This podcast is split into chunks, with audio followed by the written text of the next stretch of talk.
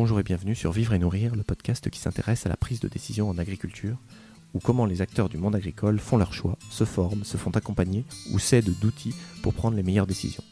Je suis Nicolas Brulard et dans ce podcast, je pars à la rencontre d'hommes et de femmes qui inventent et développent de nouvelles façons de faire et de vivre l'agriculture.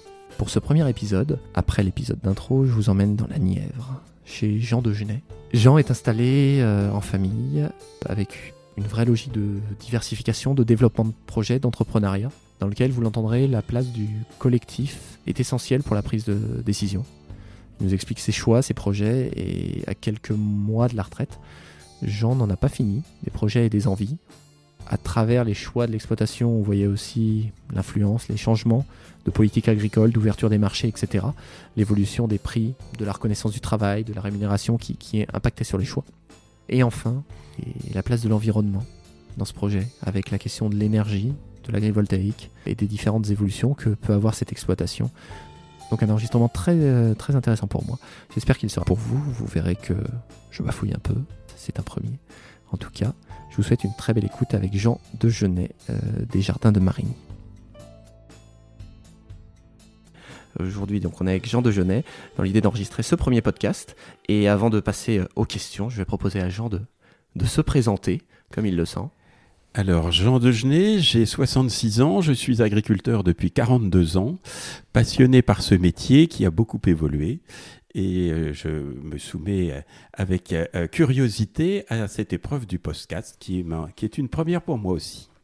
Eh bien super, merci beaucoup Jean, première pour moi sur celle-là aussi. Euh, L'idée c'était de commencer peut-être par avoir l'histoire de la ferme, de savoir euh, comment euh, il y a quelques décennies maintenant euh, tu étais devenu agriculteur, paysan, et qu'est-ce qui t'avait amené ici, quelle est l'histoire de la ferme, et puis à quoi ressemblait la ferme, peut-être quand tu l'as reprise ou quand tu prévoyais de la reprendre à cette époque-là. Alors, la ferme d'origine familiale dont je m'occupe est située à euh, juste à côté de Nevers, donc en Bourgogne, euh, au sud de Nevers, et sur la commune de Sauvigny-les-Bois traditionnellement, après, euh, les dans les années 60-70, euh, c'était une ferme de, polyculture élevage, assez en autonomie en élevage de bovins allaitants charolais, traditionnel de la région, et un élevage ovin de, moutons d'herbe. Euh, mes prédécesseurs, sous l'impulsion du génie rural, donc de l'État, ont voulu intensifier un peu ces systèmes et ont développé à la fois dans certaines parties du remembrement, du drainage de terre, et, euh, et, on, peu à peu convertit cette ferme à une ferme avec euh, élevage, mais aussi euh, grande culture. Et les années 60, c'est la grande culture du maïs, maïs-blé, qui se développe chez mon, prédécesseur. Le prédécesseur, du coup, c'était agriculture familiale? Enfin, C'était dans la famille ou c'était des C'était un, ami qui, qui en attendant que, que j'ai l'âge de reprendre, avait assuré la succession de mon père. Voilà. D'accord. Et, donc moi, je m'installe ici en, septembre 80, après une formation assez classique d'un brevet de technicien agricole en Normandie, puis un BTS en élevage, des petites balades en Écosse où j'ai découvert qu'on pouvait être extensif et technique. Euh, je, veux reprendre cette ferme qui... Euh, à des sols plutôt sablo-limoneux, que la grande culture en, 10-15 ans avait vu euh, effondrer le taux de matière organique. Et je me suis dit, bah, je, vais, associer un, élevage intensif de moutons avec euh, des prairies temporaires à base de fétuques ou de régras ou de dactyles, et puis une mise en culture qui donnera, euh, dans lequel les céréales bénéficieront du, système racinaire des graminées et permettront d'avoir des terres plus fertiles, bien sûr, tout en poursuivant un peu de drainage et bien sûr du cholage sur ce type de sol. Donc je pars euh, en 80 avec 650 brebis et, euh, sur, euh, et puis une centaine d'hectares de, de grandes cultures classiques, colza, blé, orge, avoine. Voilà. voilà mes débuts des années 80. Et quel était le projet du coup à l'installation? C'était vraiment de partir là-dessus ou il y avait une ambition derrière de déjà d'agrandir, de diversifier ou c'était déjà suffisant de se faire cette association culture-élevage euh, Alors ma première ambition, c'était de garder le salarié extrêmement compétent que j'ai trouvé sur place, et je n'ai jamais envisagé de faire ce métier en étant seul. Donc je voulais absolument garder, travailler avec d'autres. Et, donc très vite, 80, c'est l'arrivée des Anglais dans le marché commun, c'est l'effondrement du cours du mouton, c'est la baisse de valorisation de mon temps de travail qui était considérable. Et, donc je me suis très vite dit, il faut que je trouve un complément de revenus ou une diversification ou des cultures à marge parce que euh, mon projet économiquement ne tient pas la route et je ne pourrais pas m'offrir un berger, euh, en plus du salarié en place, pour euh, pouvoir faire d'autres choses. Donc c'est très vite le constat d'une impasse économique. Et du coup Qu'est-ce qui Et du coup, j'ai la chance d'avoir une belle famille en région parisienne, d'y emmener ma jeune épouse voir sa maman et d'aller voir ce qui se passe en Seine-et-Marne. Et c'est là où je découvre les jardins libre-cueillette euh, autour, euh, autour des, pépinières d'Arbonne, euh, où ils avaient un commercial, monsieur Marc Nourri, qui avait beaucoup incité les céréaliers autour de Paris à faire de la fraise. Et, comme, comme très jeune, je jardinais déjà, je me suis dit, tiens, et si nous essayions un petit jardin libre-cueillette? Alors très vite, nous nous sommes posé la question quels sont les points forts et les points faibles de la ferme?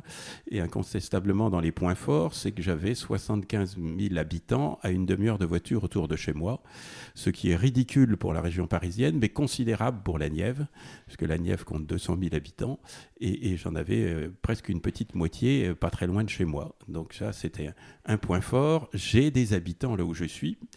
Euh, j'ai un environnement plutôt sympathique et, je fais très vite le tour de, la qualité de mes sols. Euh, la parcelle où je pourrais faire du maraîchage est la plus fertile de l'exploitation car la texture est sympathique. Ce sont des sols argilo-siliceux qui ne sont pas battants et, en y mettant de la matière organique et en faisant des sols vivants, je devrais arriver à faire du maraîchage. Donc voilà comment j'ai commencé en copiant euh, ce que j'avais pu voir autour de Paris par la fraise et l'asperge verte, et très vite par d'autres produits autour.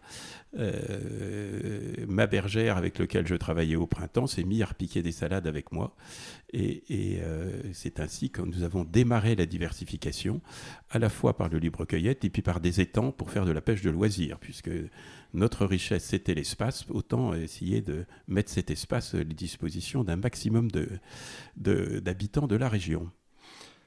Et à ce moment-là, il y a encore l'élevage au vin, il y a encore les céréales, c'est juste quelque chose qui vient se mettre en plus ou ça vient en remplacement de certaines activités? Ça vient se mettre en plus, ça vient se mettre tout doucement en plus.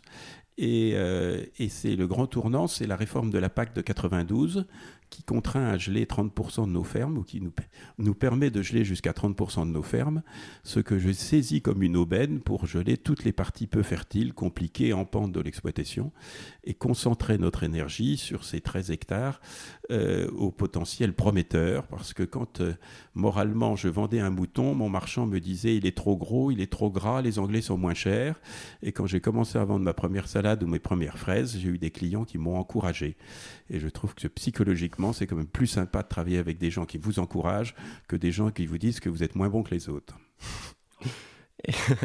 et, euh, et, du coup, là, ces 30% de, de, surface gelée, ça correspond à l'arrêt des moutons ou la réduction? Très vite, euh, très vite à l'arrêt des moutons. Euh, en 92, je n'ai plus de moutons sur l'exploitation. Et, en ce jour, en 2022, on a encore des parties qui, sont, qui datent de la jachère de 92. Elles sont très en pente, elles sont caillouteuses, elles ont peu de potentiel et elles méritent un bon état agronomique compatible avec la PAC, c'est-à-dire un coup de broyeur par an. Voilà. Et, nous avons concentré nos efforts sur le jardin, sachant que le jardin, c'est avant tout des heures de travail et des heures de bras, des bras avec une tête. Et, et c'est quand même le gros défi du maraîchage, c'est que c'est beaucoup de travail manuel et beaucoup de travail manuel avec une tête. Donc il faut réfléchir en même temps. Ce qui veut dire que la tête, c'était toi. Euh, et les bras, tu as pu continuer longtemps avec les, le technicien et, euh, et la bergère euh, devenue euh, piqueuse ou euh, l'équipe s'était étoffée? Alors, les, bras, c'est les bras, euh, les bras, les bras, qu'ils aient une tête, c'est-à-dire que mais, les salariés doivent être aussi motivés, compétents, réfléchis, observateurs. Enfin, c'est toute une formation qu'il faut acquérir. Et, le gros enjeu, c'est que je suis dans un département où on fait du blé et de la vache charolaise, et, que l'enjeu, le, pari, il était technique parce que c'est très technique de produire des légumes. le monde du vivant est complexe et, donc il a fallu trouver des appuis. Alors autant en céréales, j'avais depuis le départ un CETA céréalier, que j'ai d'ailleurs présidé 12 ans, qui était extrêmement utile et nécessaire, parce que je trouve que le travail en commun avec les autres, enfin les réflexions en commun avec les autres sont, un outil d'aide à la décision majeur dans mon tempérament. Et donc en, céréales, j'avais mon ma logistique de groupe et il a fallu trouver une logistique de groupe dans les, jardins libre-cueillette, ce que nous avons peu à peu fait grâce à un technicien de la Chambre d'agriculture de Lyon, qui a regroupé euh, quelques confrères faisant du, libre-cueillette ou démarrant des, jardins libre-cueillette. Et, ce groupe euh, euh, s'est un peu affiné, mais 22 ans après, nous avons toujours un noyau de cinq familles, avec lequel certains sont à Auxerre, à Chartres, à, côté de Montargis ou, à côté de Fontainebleau et, ces cinq familles qui se rencontrent plusieurs fois par an qui, comme ils ne sont pas concurrents, peuvent tout se dire, ont été pour nous un, élément de motivation, d'évolution et de progrès extrêmement intéressant. L'enjeu pour maintenant dans ce groupe, c'est de, préparer la génération suivante à, poursuivre nos, nos entreprises euh, tout en gardant un lien entre eux. Et peut-être en profiter pour euh, justement expliquer quelles sont les, spécificités d'un jardin libre-cueillette par rapport à du maraîchage diversifié, par rapport à la, des, euh, légumes de plein champ? Aujourd'hui, voilà, comment tu vois les, spécificités? Peut-être aujourd'hui, mais aussi euh, au moment où ça s'est lancé, que c'était quelque chose peut-être de moins connu, de moins répandu. Euh, alors au, début, on me a dit, mais tu es des saugrenus, tout le monde a un jardin, donc tu n'auras pas de clients. Et puis en fait, le concept d'un jardin libre-cueillette, c'est cultiver le jardin de sa grand-mère. C'est d'avoir des fruits, des légumes et des fleurs au rythme des saisons euh, et, toujours euh, en, quantité suffisante euh, pour que ça justifie la présence de nos clients. Et, et ce défi-là est compliqué dans la mesure où on ne fait que des petites séries. Il faut avoir des salades euh, très régulièrement, donc euh, c'est 8 ou 9 fois par an qu'on repique des salades. Et on fait 5, euh, 4 ou 5 semis de petits pois, on fait 7 ou 8 semis de haricots verts. Et puis il faut trouver des variétés précoces, des variétés tardives en fraises. Donc le, défi majeur, c'est la production. C'est d'avoir toujours quelque chose dans son jardin qui peut attirer le client. parce que s'il y a quelque chose, en fait, nous sommes de plus en plus portés par un contexte d'économie locale, de, nature, de sortie, et le libre-cueillette offre tout cela. Mais euh, euh, notre difficulté, c'est avant tout un défi technique. De, le monde du vivant n'est pas facile à faire pousser, et, il faut trouver les bons appuis techniques. Et, c'est euh, à la fois euh, l'appui technique et puis euh, les bras pour le mener, parce que c'est un métier physique. Et, il se fait beaucoup d'illusions dans ceux qui croient au maraîchage sans se rendre compte. donc je conseille à tous d'essayer de le pratiquer chez les autres avant de se lancer soi-même, parce que c'est on, on découvre des choses à l'effort physique. Et parmi les cinq familles qui, qui pratiquent la libre cueillette, le profil, c'est plutôt des maraîchers qui sont ouverts à d'autres modes de commercialisation, c'est plutôt des céréaliers qui ont euh, eu le même type de parcours, c'est-à-dire se dire, tiens, je vais diversifier, chercher de la valeur ajoutée. Alors, c'est essentiellement des céréaliers parce que culturellement, un maraîcher ne peut pas supporter que d'autres marchent dans son jardin, écrasent des produits et des grandes allées alors qu'il laisse une allée large d'une route brouette. Et donc, culturellement, il y a extrêmement peu de maraîchers qui s'ouvrent à la libre cueillette.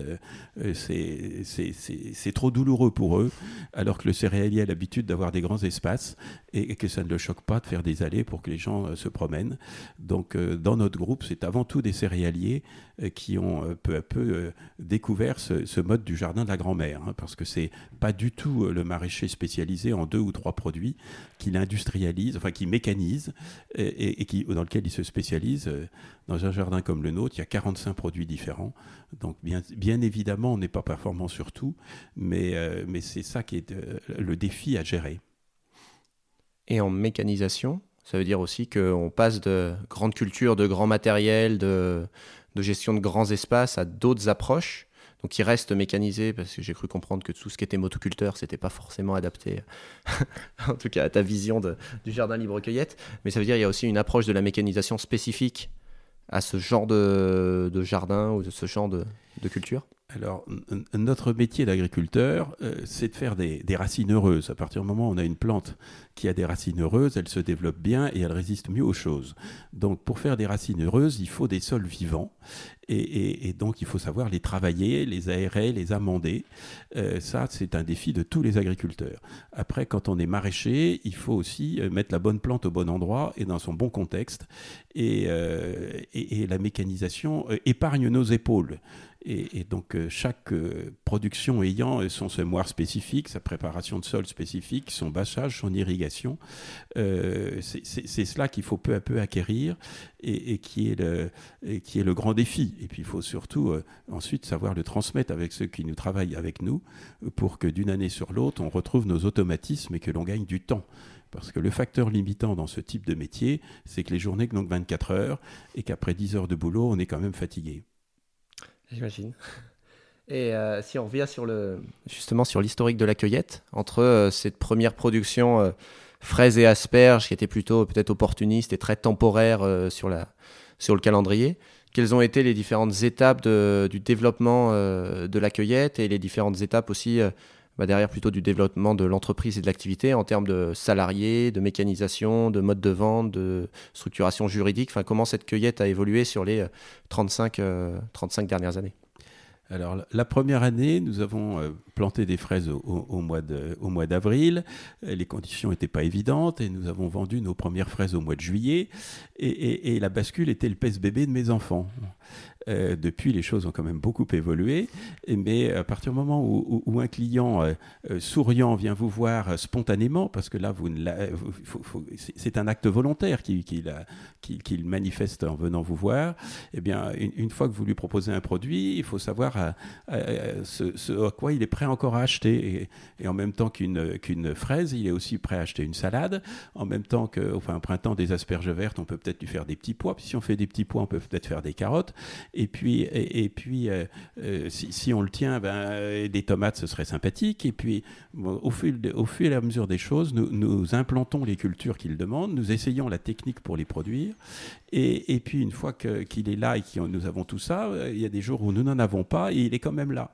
Donc ce serait quand même dommage qu'il reparte sans rien. Donc vous allez voir le voisin qui fait des volailles, le voisin qui fait des œufs, le voisin qui fait des fromages, et puis peu à peu, ben, vous, vous lui installez euh, euh, des partenariats dans notre jardin, et, à côté de nos 45 produits que nous lui proposons pendant 6 mois de l'année, il peut aussi euh, bénéficier chez nous de, de, de 23 autres fournisseurs, le plus souvent locaux, qui se donnent aussi beaucoup de mal dans leur spécificité et qui mettent leurs produits à disposition dans la boutique que nous avons euh, installée, puis agrandie une fois, deux fois, trois fois, quatre fois, euh, pour euh, qu'il y ait un lieu d'accueil dans lequel en fait ils puissent faire un marché tout en baladant euh, leurs enfants ou leurs petits-enfants, parce que cette sortie est aussi une sortie familiale, une sortie culturelle, une sortie détente, et, c'est tous ces aspects-là qu'il faut, euh, qu'il faut peu à peu, euh, dont il faut peu à peu prendre conscience pour essayer de, de, les faire repartir le bonheur au cœur. Et à partir de quand ça a été une activité, je dirais, autonome, ou en tout cas une un pôle d'activité qui, qui, fonctionnait par lui-même et qui n'était pas juste une diversification agricole, enfin de l'activité céréalière, mais qui est devenue une, voilà, une vraie activité euh, sur la ferme. Alors, question très pertinente. D'une petite annexe qui, regroupe toutes nos motivations euh, nous, avons évolué de 86 à 2000 en, étant un peu des bricoleurs. À partir de 2000, on a installé un système d'irrigation plus sophistiqué, on a mis euh, euh, un kilomètre et demi de tuyaux sous terre pour avoir de l'eau partout, parce que l'eau est un enjeu majeur. On ne peut pas être maraîcher si on, si on se dit qu'on va manquer d'eau. Il faut beaucoup d'eau, et l'eau, il en tombe beaucoup. Il suffit de stocker celle qui tombe l'hiver, ce qui culturellement est, une évidence, mais pas pour tout le monde. Donc c'est à partir des années 2000 où on, a commencé à investir très sérieusement euh, autour de l'eau, la maîtrise de l'eau, et, que nous sommes devenus une activité majeure dans le jardin, et l'activité céréalière s'est placée en annexe de tout cela.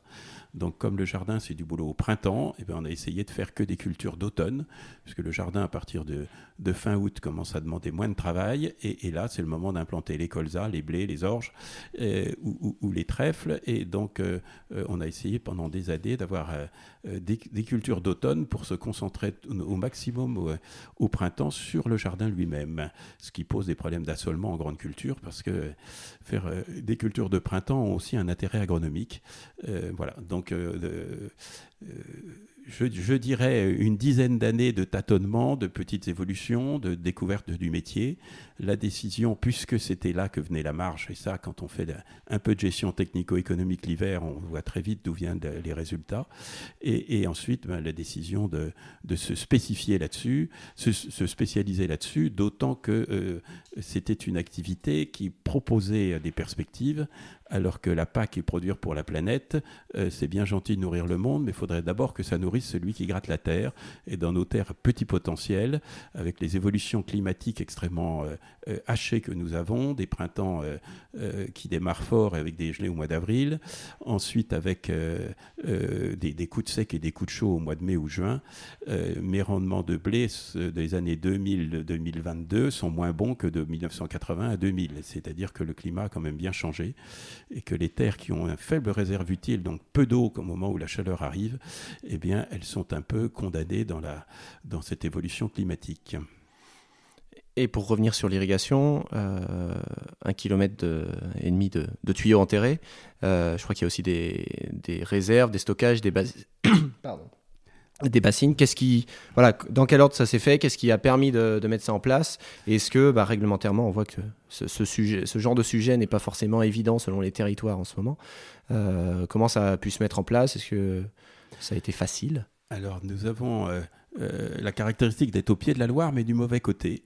La Loire a, attaqué la Marne sur sa rive droite et, a déposé les gravières sur sa rive gauche. Mes voisins ont 120 mètres cubeurs à 10 mètres de profondeur, et nous, nous avions de, de l'eau au puits, mais pas de débit, donc il a fallu stocker l'eau.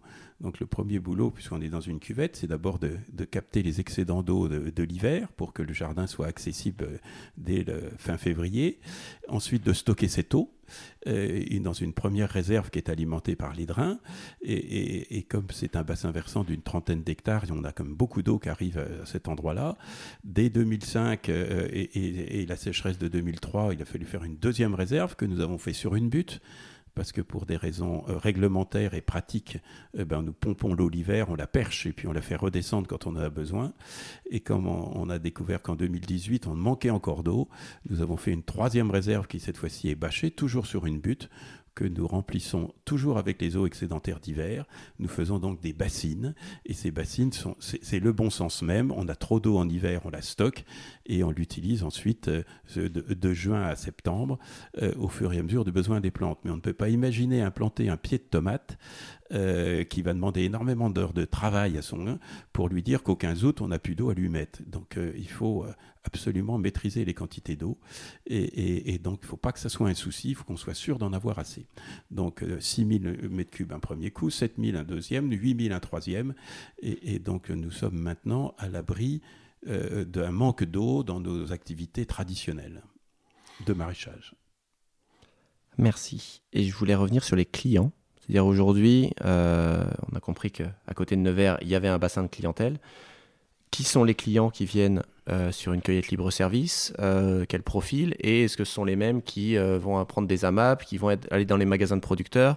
Voilà, qui sont un peu les clients Est-ce que ça a évolué dans les dernières années ou depuis que la cueillette a commencé? Alors, ce qui frappe dans la clientèle, c'est qu'on a toutes les classes sociales qui viennent. Pas toujours pour la même chose. Certaines viennent pour le produit et le prix. D'autres viennent pour la sortie. D'autres viennent pour euh, euh, l'aspect culturel du local. je, trouve qu'on a une, clientèle extrêmement diversifiée socialement. Euh, et, euh, nous sommes dans un département de vieux où il y a beaucoup de grands-parents. Euh, donc ces grands-parents sont plus présents pendant les mois, les mois, les périodes de vacances. Donc Pâques est déjà une, fréquentation. L'été est une très bonne fréquentation pour nous. Les vacances de la Toussaint aussi. Donc on est, on est à la fois une activité où on vient se nourrir, on se distrait et on distrait ces enfants et on les forme. Et, donc, euh, contrairement à la région parisienne qui voit euh, du, du, 10 juillet à fin août les clients partir ailleurs, nous, on les voit arriver chez nous. Donc, on a beaucoup de chance d'avoir euh, une clientèle de personnes âgées qui viennent aussi en semaine. Mais bon, les meilleurs jours sont toujours le mercredi et le vendredi.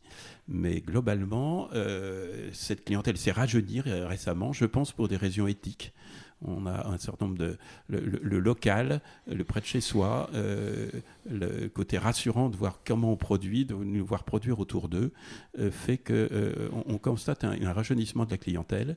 Et puis peut-être aussi que ma fille qui a pris le relais a aussi des moyens de communication qui sont beaucoup plus performants et d'actualité que ceux que je pouvais utiliser dans mes premières années. Et euh, sur d'autres secteurs, notamment sur tout ce qui est les épiceries de proximité en milieu urbain, on voit aussi, alors est-ce que c'est l'impact de, de, la crise ou est-ce que c'est la retombée euh, post-Covid, mais on voit une baisse de la fréquentation ou une baisse du, du panier moyen. Est-ce que c'est des choses qu'aujourd'hui vous ressentez ici? Alors, euh, si on doit se comparer à l'année fabuleuse de 2000, qui était le confinement, puisque on a commencé à confiner les Français au printemps 2020, euh, un moment où il s'est mis à faire très beau. Et comme nous avons eu l'autorisation d'ouvrir en limitant notre clientèle, c'était leur sortie. Donc nous avons eu en 2020 euh, la queue à l'entrée, ce qui ne nous était jamais arrivé. Et, et donc l'année en 2020, en plus, a été une année où précoce et dans lequel il n'y a pas eu de gel, les, fraises étaient abondantes, et c'est une année de référence. Mais euh, depuis, euh, forcément, la, fréquentation a un peu diminué, mais nous ne pouvons pas nous en plaindre. Enfin, globalement, la fréquentation se tient plutôt bien. On ne sait pas comment amener des nouveaux. Nous sommes très connus localement au bout de 36 ans, mais certains ne sont jamais venus. Donc c'est la question qu'on se pose, c'est pourquoi ne sont-ils pas venus? C'est, euh, ça, va sûrement être un sujet pour, pour l'hiver prochain et de savoir comment les faire venir. Mais ceux qui viennent avec la la montée en puissance de la carte bancaire, avec euh, la boutique qui est quand même bien achalandée, euh, euh, le panier moyen est, plutôt sympathique, et, donc nous, ne pouvons pas dire que nous avons une rechute. Non. On a eu un pic extraordinaire par des conditions fabuleuses, mais, mais nous avons un fonds de clientèle qui, qui assure l'équilibre sans problème économique de l'entreprise. Et pour conclure là-dessus, aujourd'hui, la, la cueillette ça représente quoi en termes de, bah, de surface, en termes de nombre de salariés, en termes peut-être de, visites annuelles? Alors la, la, parcelle fait 13 hectares. Euh, il y a bien sûr des allées très importantes, des, des, aires de jeu. donc je pense que nous cultivons 8 euh, à 9 hectares. Euh, sur ces 9 hectares, on a 0, 4000 m2 de serre. Il faudrait que nous en ayons plus. Notre difficulté pour en avoir plus, c'est qu'il faut qu'on trouve des bras pour travailler dessous. Euh, nous avons euh, un, peu plus d'un hectare d'abri climatique qui nous permet de faire des fraises au balcon, des fraises perchées qui sont très appréciées par nos clients. Euh, et puis nous avons des cultures de plein champ. Donc, donc on, pourrait, dire qu'on a une dizaine d'hectares de maraîchage, dont, dont à peu près un demi-hectare très à l'abri. On se rend compte que plus on abrite ces planches, plus nos plantes, plus on leur crée un confort, plus elles sont productives. Et nous aurions tendance à vouloir faire plus d'abris. Mais plus on abrite les planches, plus il faut être méticuleux dessous. Et notre premier frein, euh, c'est aujourd'hui de trouver, euh, on a une belle équipe, une équipe de cinq personnes, euh, une équipe motivée, mais, mais il en faudrait deux de plus, et, et toute l'année, nous en avons cherché deux de plus, et, euh, et, si on fait encore travailler un retraité comme moi, c'est que, c'est que nous peinons à trouver euh, euh, des bras motivés. Et alors que le management de cette entreprise est assuré par ma fille de façon beaucoup plus professionnelle et compétente que je ne le faisais, je trouve qu'il y a plutôt une, une, belle équipe, mais une équipe qui aurait besoin d'être étoffée. Et ça, c'est, c'est un frein. Et c'est un frein au, au développement de nos productions. On a, nous avons plein d'idées pour produire. Il nous faut les bras et bras qui ont une tête. Donc ça c'est la cueillette et puis derrière euh, bah, le reste de l'exploitation aujourd'hui. Euh, qu'est-ce qu'il est, qu'est-ce qu'il est devenu euh, pour avoir le panorama global? Alors, je vais peut-être faire une, petite aparté. Quel est notre cœur de métier en tant qu'agriculteur? Et, et, le cœur du métier, il faut que ce soit ce qu'on aime faire. Hein, certains aiment conduire leur tracteur, aiment être en pleine, n'aiment pas rencontrer des clients ou des, des fournisseurs. Et bien très bien, ils orientent leur exploitation en fonction de ça. Et, nous, notre cœur de métier, c'est plutôt d'aller aux autres et, donc de, trouver des activités qui, qui amènent un contact. Hein. Alors c'est une activité que je trouve dans les groupes techniques, quelle que soit mon activité, que je fasse des céréales dans le cadre d'un CETA, que je fasse dans le cadre de notre libre cueillette.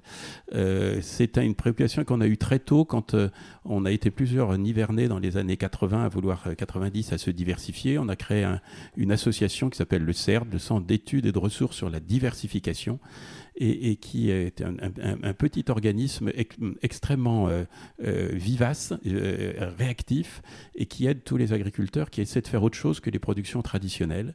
Et, donc, c'est à travers cela qu'on a pu se former à d'autres choses, hein. se former à la communication, se former au contact à la publicité, se former à la réglementation. Donc tout cela nécessite un, cadre et, et, je ne peux qu'inciter ceux qui veulent faire des productions agricoles à essayer de regarder qu'est-ce qui se passe autour d'eux et d'aller voir les autres, parce que euh, euh, les autres sont un, facteur d'évolution et d'enrichissement majeur. Enfin, c'est ainsi que nous avons ressenti euh, au Jardin de Marigny quel était notre cœur de métier, c'est d'avoir d'être une plaque tournante de l'information, du contact, de, mise en rapport avec les autres qui, nous aide, nous, à faire des choix. Euh, alors quel est le, devenir de l'exploitation? Euh, La partie jardin, euh, si nous trouvons des bras, si nous arrivons à stabiliser ces équipes, on essaiera de produire un peu plus, mais toujours dans l'esprit où ce sont les clients qui, viennent ramasser. nous n'envisageons pas de, faire du cueillette pour aller livrer, c'est un autre métier, c'est une autre façon de cultiver, et, pour l'instant ce n'est pas la nôtre, ce n'est pas les, choix qu'on fait qu'ont fait euh, Mathilde, ma fille. Euh, le reste de l'exploitation est, voué à, le mérite d'être un espace. Et aujourd'hui, avoir de l'espace sur une planète qui a 8 milliards d'individus, c'est une chance. Euh, de là à faire du blé qui soit compétitif, nous en perdons cette illusion. Et je crois qu'une des choses qu'on peut produire sur une ferme, c'est de l'énergie. Alors on, pourrait faire euh, euh, de la méthanisation, mais ça, ça nécessite une action collective et mon groupe y a réfléchi et le contexte n'est pas favorable.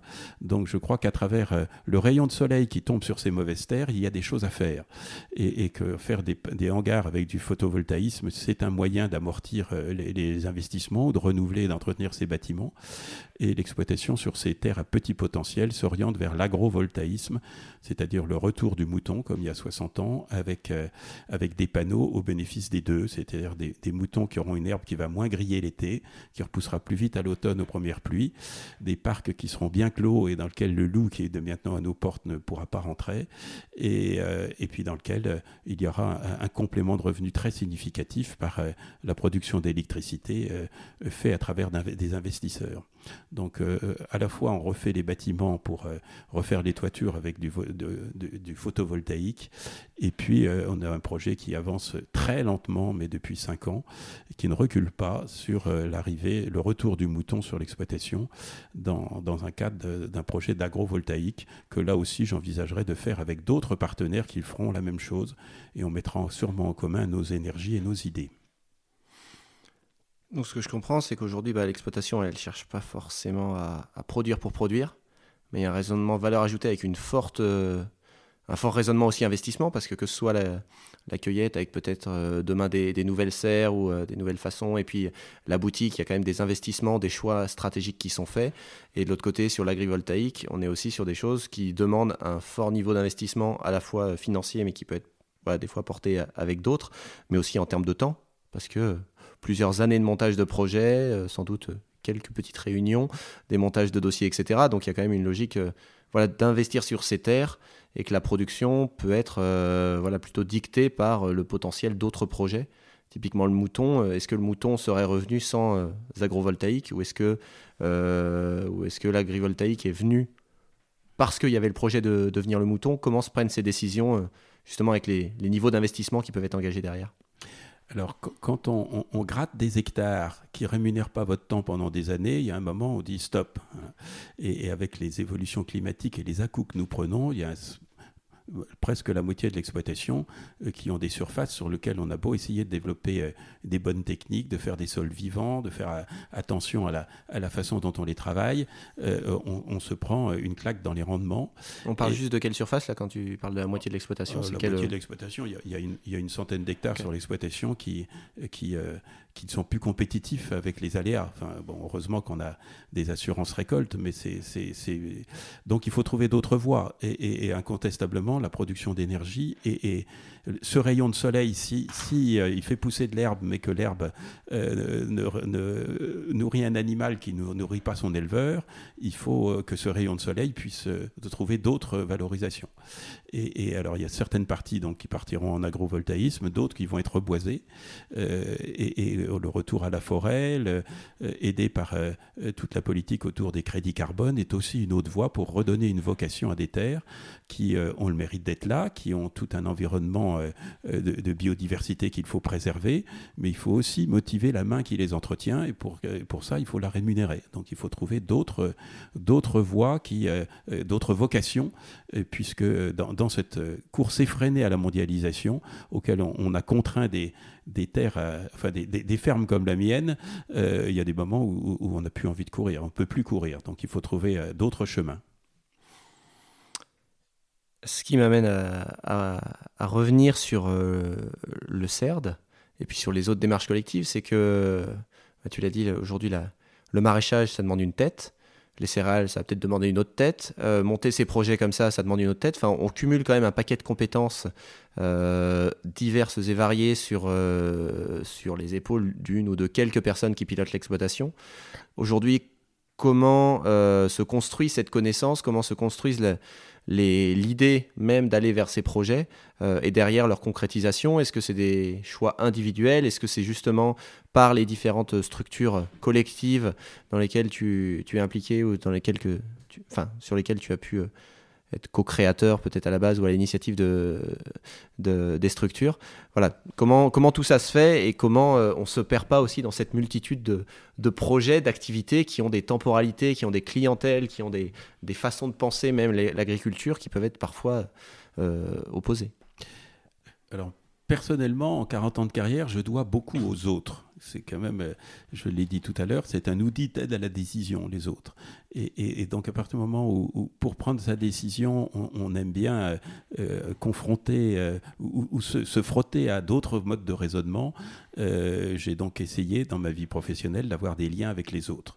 Et, je leur dois beaucoup. Et donc, c'est ainsi que les idées me viennent. Après, il faut les adapter à son contexte, mais, mais c'est par le réseau euh, que, que j'ai pu faire évoluer ma, ferme et puis que je me suis motivé pour des projets. Et, donc, euh, euh, mais, mais ça dépend aussi du tempérament de chacun. C'est le côté extraordinaire de ce métier, c'est que j'ai des fermes. ma ferme n'a rien à voir avec celle de mon voisin, alors qu'on est sous le même climat, parce que ben, lui est un passionné d'élevage et il a toujours pensé à cela. Il l'a spécialisé. Donc, donc, en fait, la, richesse, c'est l'humain. Euh, et, puis, et puis bon, faut quand même se faire plaisir. Donc, faut faire des choses que l'on aime. Si on se lève le matin pour beaucoup travailler, il faut qu'on ait envie de le faire. Et, donc, euh, euh, la petite liberté que nous avons, c'est cette liberté d'entreprendre. Alors, je l'avais bien ressenti il y a 50 ans quand je me suis informé à l'agriculture. Je dois avouer que je finis ma carrière où il faut que systématiquement je demande mon avis à la DDT pour entretenir un fossé, pêcher un étang, installer des panneaux photovoltaïques. enfin, euh, cette liberté a été terriblement entravée par une, euh, montée de la réglementation autour de ce que, l'on fait, euh, qui, à, ma génération, je trouve un peu épuisante. Peut-être que la génération suivante acceptera d'avoir à demander tout le temps l'autorisation d'aller travailler et d'inventer des choses. je trouve que notre métier en a quand même beaucoup perdu avec le carcan de la PAC, entre autres, qui, qui est quand même... On, doit rendre compte en permanence de ce que l'on fait et qu'au moment où on a pour vocation de nourrir les, de, nourrir les autres, on voudrait quand même que la main qui s'active ne soit pas toujours euh, euh, télécommandée par euh, une force administrative qui est quand même de plus en plus lourde.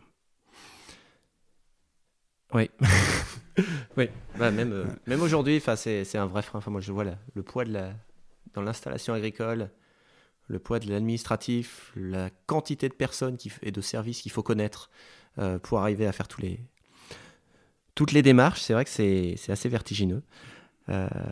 si on revient peut-être sur les, justement les différentes démarches collectives euh, une par une, parce que tu l'as évoqué, le, poids des autres, mais euh, moi j'ai noté le CERD, le CETA, il y a peut-être aussi euh, d'autres groupements, il y a peut-être aussi des, des, syndicats agricoles, peut-être les prendre un par un et de voir quelles sont leurs leur typicités, quelle est leur histoire, qu'est-ce qu'ils apportent, et, peut-être aussi leurs différences, et pourquoi aujourd'hui il y a plusieurs groupes qui vont répondre à plusieurs problématiques, comment ça s'est construit dans le temps? Très vite, euh, j'avais la chance d'avoir localement un CETA qui était très ancien, puisque ce CETA existait depuis 30 ans. Mon père en avait fait partie. Au début, il s'occupait d'élevage. Et la grande question qui s'est posée dans les années 60, c'est est-ce que la vache charolaise, qui était attachée tous les hivers à sa, à sa chaîne, allait supporter la stabulation libre psychologiquement? C'est quand même. Et ça, c'était le travail des années 50 du CETA. Peu à peu, il s'est spécialisé, puisque beaucoup de prairies se sont retournées. Le CETA est devenu plus céréalier, l'arrivée du maïs. Euh, puis ensuite, dans les années 80, la montée en puissance du colza, euh, ont fait que ce groupe technique d'agriculteurs qui se retrouvent entre eux autour d'un ingénieur, euh, le plus souvent de la Chambre d'agriculture, euh, se sont mis à réfléchir par production, puis après par système de production, la notion de rotation, d'assolement, dans la maîtrise des mauvaises herbes, des maladies, dans la maîtrise de la texture, la structure des sols, puisque euh, à force d'irriguer, on avait des problèmes de, structure de sol, donc il fallait ramener des cultures euh, euh, qui, permettaient d'assécher le sol l'été. Enfin, donc, la, mise en commun de, ces problématiques, de l'évolution de nos systèmes, a été, a été très profitable et aujourd'hui c'est encore le cas. La, montée en puissance des, des, mauvaises herbes résistantes, des vulpins, des bromes, ont amené à réfléchir à nos systèmes. Donc, cette mise en commun existe toujours et, euh, l'enjeu c'est que cet outil soit pris en main par les générations suivantes.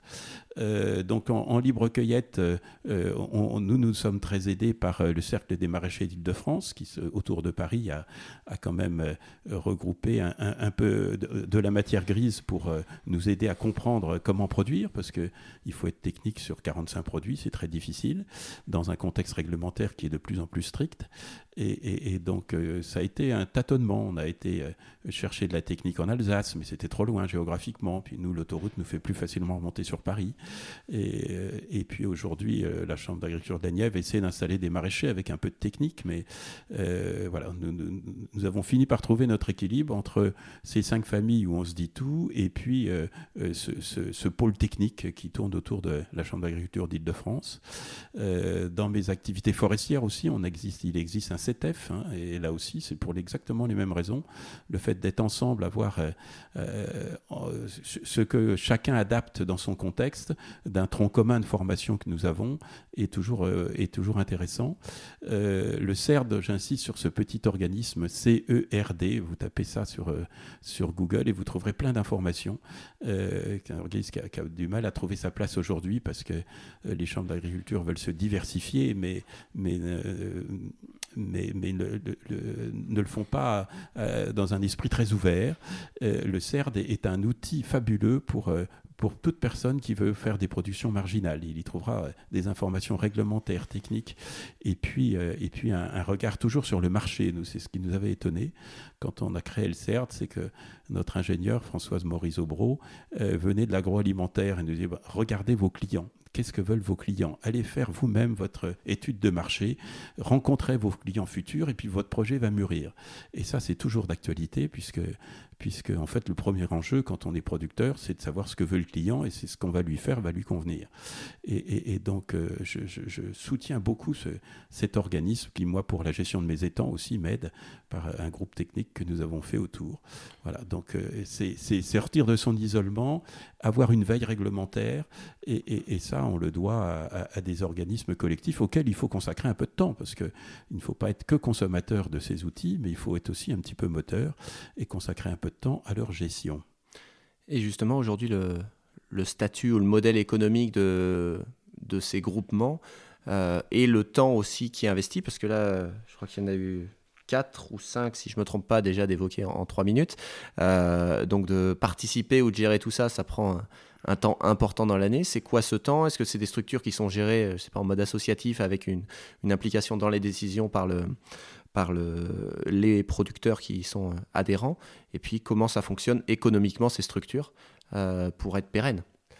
Alors, dans, un, un, 7F, un 7A, c'est des structures extrêmement légères, puisque en fait, c'est du temps de bénévole et il faut trouver le, bon animateur. Alors, quelquefois, c'est un, des éléments du groupe, quelquefois, on va chercher un, technicien euh, extérieur, mais globalement, ces structures de mise en commun euh, sont légères. Il n'y a pas de recherche majeure, il y a, de la mise en commun d'informations, de lieux, d'expériences, et ça, ça ne coûte pas très cher.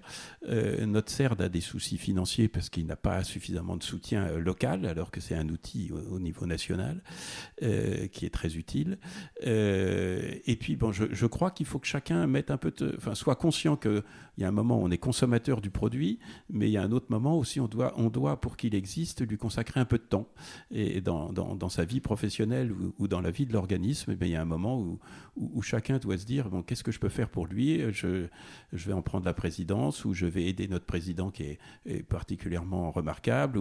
Enfin, il faut avoir un esprit collectif quand même. On ne vient pas que consommer, on vient aussi euh, euh, amener euh, à aider à tenir l'outil, à faire circuler l'information, à faire attention à ceux qui sont plus fragiles dans le groupe.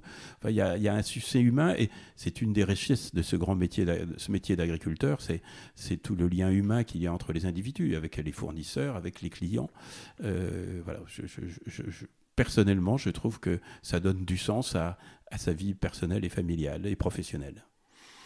Et aujourd'hui, le profil des gens qui participent ou qui adhèrent à ces groupements, si tu parlais d'un renouvellement aussi des générations là-dedans, euh, est-ce que justement quand il y a des reprises, des nouvelles installations, c'est des groupements dans lesquels c'est facile de rentrer euh, et de s'impliquer Est-ce qu'on voit aujourd'hui que tous les types de populations euh, viennent Cette question est assez inspirée de ce que je peux voir, où quand il y a des nouvelles générations, de nouvelles choses, on a tendance à recréer quelque chose et il peut des fois se passer des développements agricoles concurrents ou en tout cas étanches entre différentes populations, entre différentes thématiques qui, dans le fond, techniquement, économiquement, en termes de vision, peuvent être assez proches, mais c'est juste qu'on ne se connaît pas forcément. Est-ce que dans un CETA, dans un CERD, on arrive à voir ce, renouvellement des, populations et cette mixité peut-être des publics? J'ai le sentiment que ces structures sont très ouvertes, euh, mais euh, sont souvent peut-être tenues par des gens un peu plus âgés, et on peut très bien comprendre que des jeunes ne s'y retrouvent pas qu'ils recréent leur propre structure me paraît pas euh, euh, une, euh, dommage. le souci, c'est que ces jeunes sont encore plus pris que nous et qu'ils se consacrent peut-être plus que nous dans, à, leur vie familiale et l'équilibre vie professionnelle, vie familiale, et, que globalement, on, a du mal à les, à les voir s'impliquer plus dans nos structures existantes. donc, est-ce que c'est de l'individualisme? Est-ce que c'est au contraire un, souci de vivre, de vivre une vie plus équilibré entre euh, sa vie personnelle, sa vie familiale, sa vie professionnelle. Euh, je, ne veux pas trancher, je, crois que c'est une question d'individu. Euh, moi, j'ai eu beaucoup de chance d'avoir ces structures, j'espère qu'elles pourront perdurer, mais je peux aussi concevoir qu'on ait d'autres sources d'informations ou d'autres façons de fonctionner. mais, mais quoi qu'il arrive, quand même, la, qualité du rapport humain est quand même majeure et, je mmh. pense qu'ils y sont sensibles. Très bien. Il y avait deux sujets encore que je voulais échanger. Euh, le premier, c'était la question de la transmission. Comment on transmet une ferme diversifiée? Comment ça s'est fait? Qu'est-ce qui est transmis et pas encore transmis? Parce que j'ai l'impression que effectivement c'est une retraite assez active euh, que tu vis.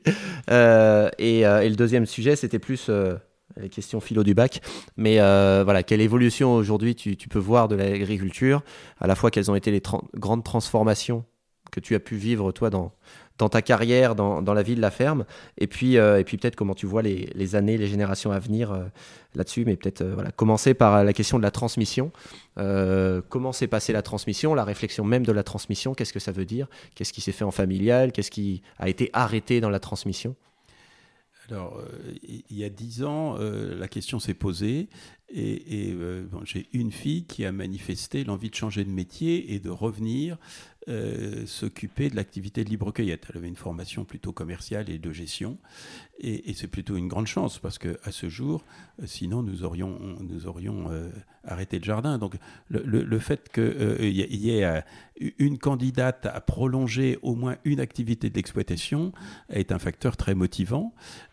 après, derrière ça, elle a eu la, sagesse de se dire il faut d'abord que je connaisse le métier, donc je vais être salarié pour commencer, je vais voir ce que je peux faire. Ensuite, elle a décidé de s'associer euh, et, et, aujourd'hui, elle consacre l'essentiel de son énergie au, au libre cueillette, qui est, qui est la valeur ajoutée de l'entreprise.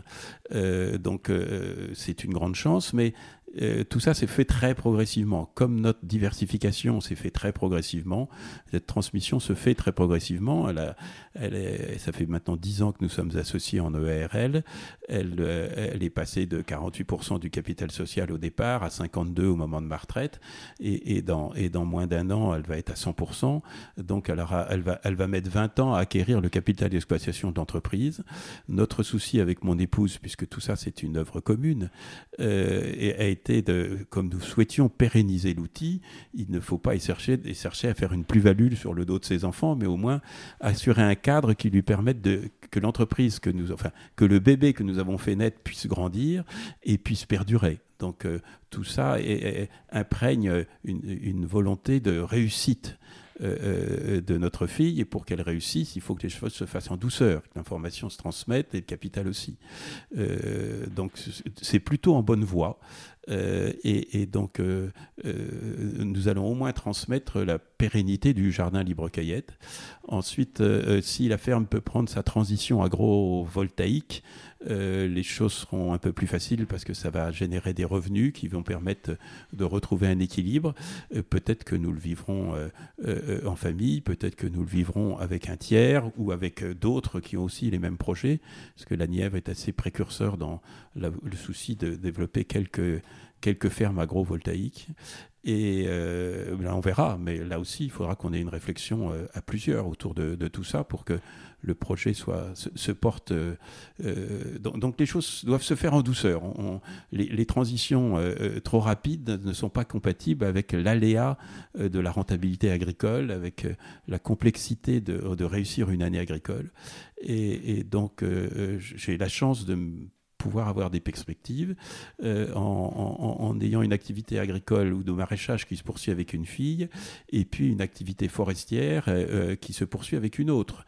Et donc ça, c'est plutôt sympathique. De, planter un arbre, c'est quand même 50 ans d'attention et, et, quand quelqu'un s'y intéresse avec vous, ça donne plus de force. Voilà. Donc au, niveau local, se dire que moi j'ai opté il y a 40 ans pour diversifier la ferme et pas l'agrandir. Mes collègues de mon, de mon âge euh, ont fait plutôt l'inverse hein, parce qu'ils étaient loin de la population et, ils ont monté des fermes de 300, 400, 500, 800 hectares de céréales extrêmement bien menées, euh, très mécanisées, euh, qui, vont, qui osent relever le défi de, du marché ouvert planétaire. Et, je suis très admiratif des outils qu'il mène. Ça n'a pas été notre choix et, euh, je, vis dans l'espoir que cette, euh, ce, modèle puisse euh, retrouver, évoluer, mais, mais, mais, mais perdurer. Voilà. Quant à l'évolution du métier de l'agriculture, euh, euh, je, trouve toujours merveilleux que d'un côté on nous dise qu'il faut maintenir une agriculture familiale et que de l'autre côté on prenne à Bruxelles toutes les décisions qui vont à l'inverse. Euh, dans, notre région, incontestablement, on a euh, soit euh, une céréaliculture sur des terres avec du potentiel agronomique qui s'est développé, mécanisé et, qui, mais, qui est menée de façon très technique, euh, soit une activité d'élevage dans laquelle je suis attristé par la faible valorisation du temps de travail de ces éleveurs qui bossent comme des fous et qui rentrent le soir chez eux et qui entendent à la télévision qu'il faut manger moins de viande. Il ne faut, pas, il, faut pas manger de viande à, partir de soja et, de maïs OGM, mais qu'il faut manger de la viande locale produite avec de l'herbe. Et c'est cette herbe et ces herbages qui entretiennent les paysages locaux et la biodiversité qui va avec. Et je, suis sidéré que les journalistes et les politiques soient pas capables de le dire et qu'on euh, on, on, on massacre moralement ces éleveurs qui rentrent le soir chez eux et, qui, ont, qui, qui, ont consacré tout leur temps à, à, la tâche difficile qui est de mener des animaux et, que derrière on leur dise que euh, il faut que les clients s'en désintéressent. Enfin, c'est c'est pas quand même compliqué à expliquer qu'ils ont un rôle majeur dans la présence humaine dans l'espace, que sans la main de l'homme dans cet espace, euh, la nature va se fermer, elle va s'appauvrir et que donc on devrait au contraire tout faire pour essayer de les aider, entre autres à stocker de l'eau pour que euh, l'été, leurs vaches boivent de l'eau qui est tombée sur la ferme pendant l'hiver, qu'ils puissent arroser des prairies ou des cultures fourragères qui permettent d'aider le troupeau à passer l'été et, qu'on ne dise pas qu'au contraire, ils sont une calamité pour la nature. Je suis un, peu sidéré. C'est pourtant un langage qui me paraît simple. Il faut garder l'homme dans la campagne. Pour garder l'homme, il y a tout un tas d'endroits où il faut garder des prairies. Pour garder des herbivores, il faut des ruminants qui la mangent, des moutons ou des vaches. Que ces ruminants, il faut leur créer un, contexte qui leur convienne. Et entre autres, il ne faut pas laisser le loup courir au milieu de tout ça, parce que sinon c'est l'angoisse de l'éleveur et c'est peu à peu l'abandon. Et, que derrière euh, euh, ces terrains où on ne pourra pas faire autre chose que de l'herbe, eh ben, il faut qu'on en sorte un qu'on soit fier de consommer. Et ça rejoint bien la question de.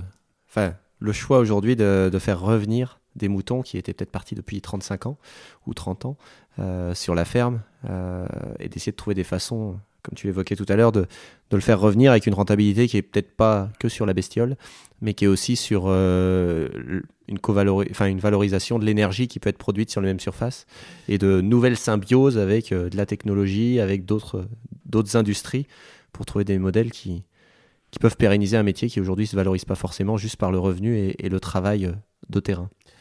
Écoutez, ce rayon de soleil, s'il tombe euh, euh, sur 2 euh, mètres de limon, il permet de faire des cultures qui ont un potentiel parce qu'elles auront des racines qui vont aller loin.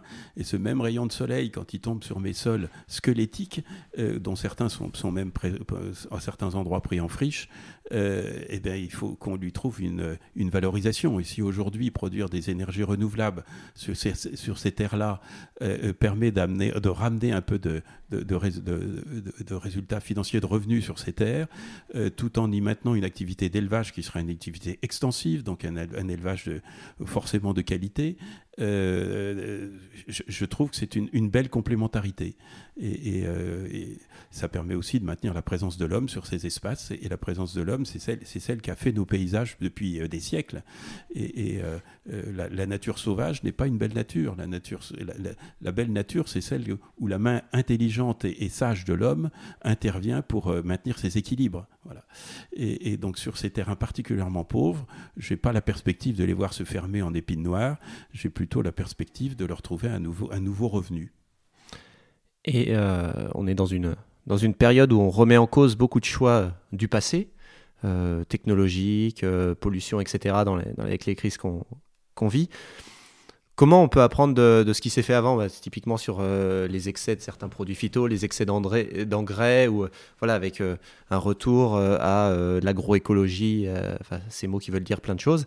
Mais comment on limite peut-être les excès aussi sur la concurrence du foncier? Aujourd'hui, il y a des projets agrivoltaïques, agrovoltaïques qui sont pertinents d'un point de vue agronomique. Il y en a qui sont plus, on va mettre deux moutons pour justifier d'un projet énergique, énergie. comment on trouve un équilibre dans lequel le producteur à sa place euh, et où on n'est pas que sur, euh, que sur des logiques industrielles sur lesquelles les rapports de force sont pas forcément euh, non plus en faveur ni de l'agriculteur ni de l'agriculture en général.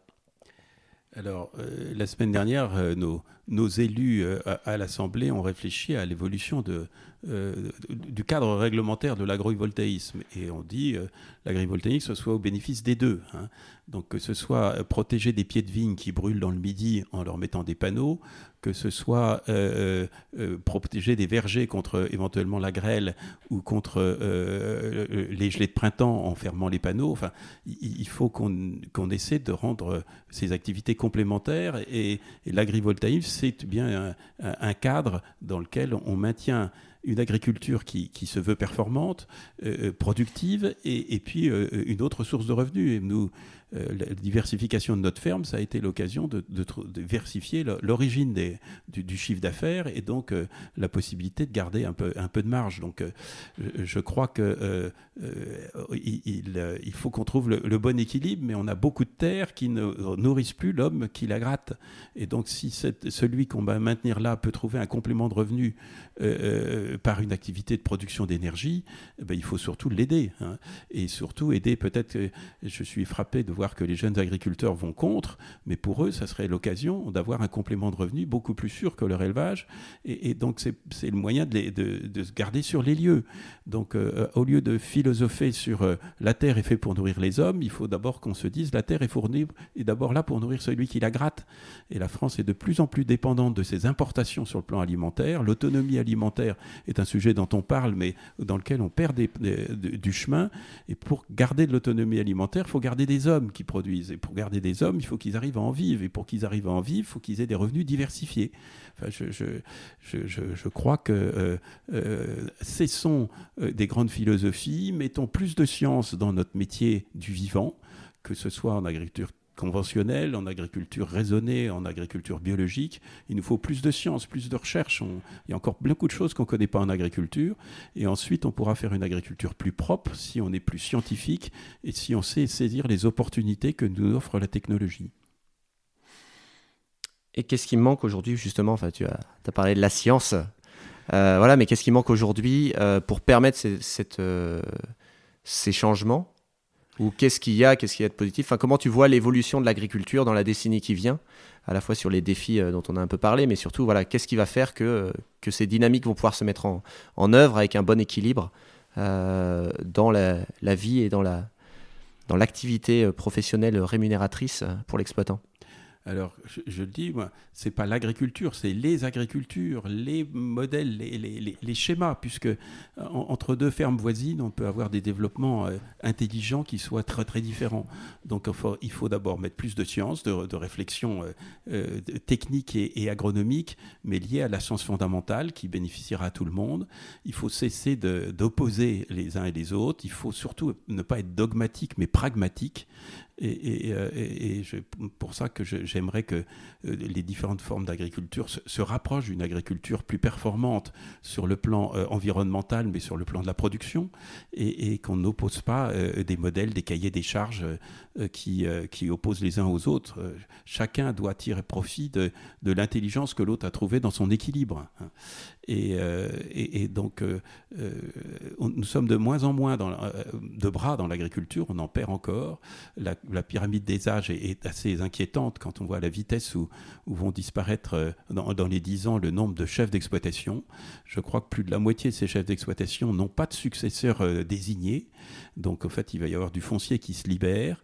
Euh, on nous dit qu'avec la crise énergétique que l'on va connaître, on va devoir un retour à la terre, mais nous, nous peinons déjà tellement à trouver des bras intelligents pour travailler avec nous que je, me demande quel schéma il va falloir qu'on fasse. Et pour ça, il faut qu'on parle de nos métiers de façon très positive pour retrouver des bras, des bras intelligents, des bras formés, euh, partant d'une science qui aura affiné le monde du vivant que nous travaillons pour, euh, pour euh, ne pas abandonner ces hectares. Enfin, nous sommes en Europe une zone où ça fait des millénaires que la, que la enfin des, des, des, siècles que la main de l'homme aménage les paysages. Certains on les trouve somptueux, mais ils sont somptueux parce que c'était la main de l'homme qui a fait des bocages.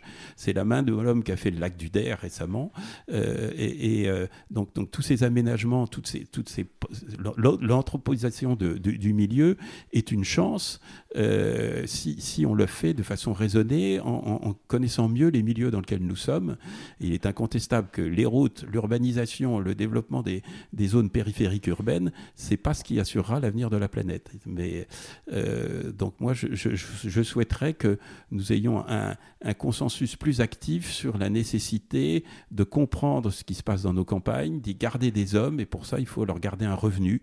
Et pour leur garder un revenu, il ne faut pas faire de l'agribashing, mais au contraire les encourager à, trouver des modèles euh, qui qui correspondent aussi aux vœux de chacun, parce que tout le monde n'a pas le même désir, et il ne faut pas non plus poser des cadres trop, trop compliqués, ce que fait le cadre réglementaire de l'installation des jeunes. C'est pour ça qu'un jeune sur deux n'utilise plus euh, les systèmes d'aide à, l'installation des jeunes, parce qu'on a, mis, a mis un carcan, c'est une spécialités, on, crée des cadres euh, technocratiques euh, trop complexes. Eh ben merci pour cette belle vision. Et je voulais juste conclure en sachant après toute cette carrière, qu'est-ce que tu retiens ou qu'est-ce qui t'a apporté le plus de fierté peut-être dans, dans, ce métier ou dans les différentes réalisations qu'il y a pu avoir? Alors, euh, la fierté, je ne sais pas si on peut en avoir. Ce que je retiens, c'est la richesse des contacts humains avec les autres. Et j'insiste, je dois beaucoup aux autres.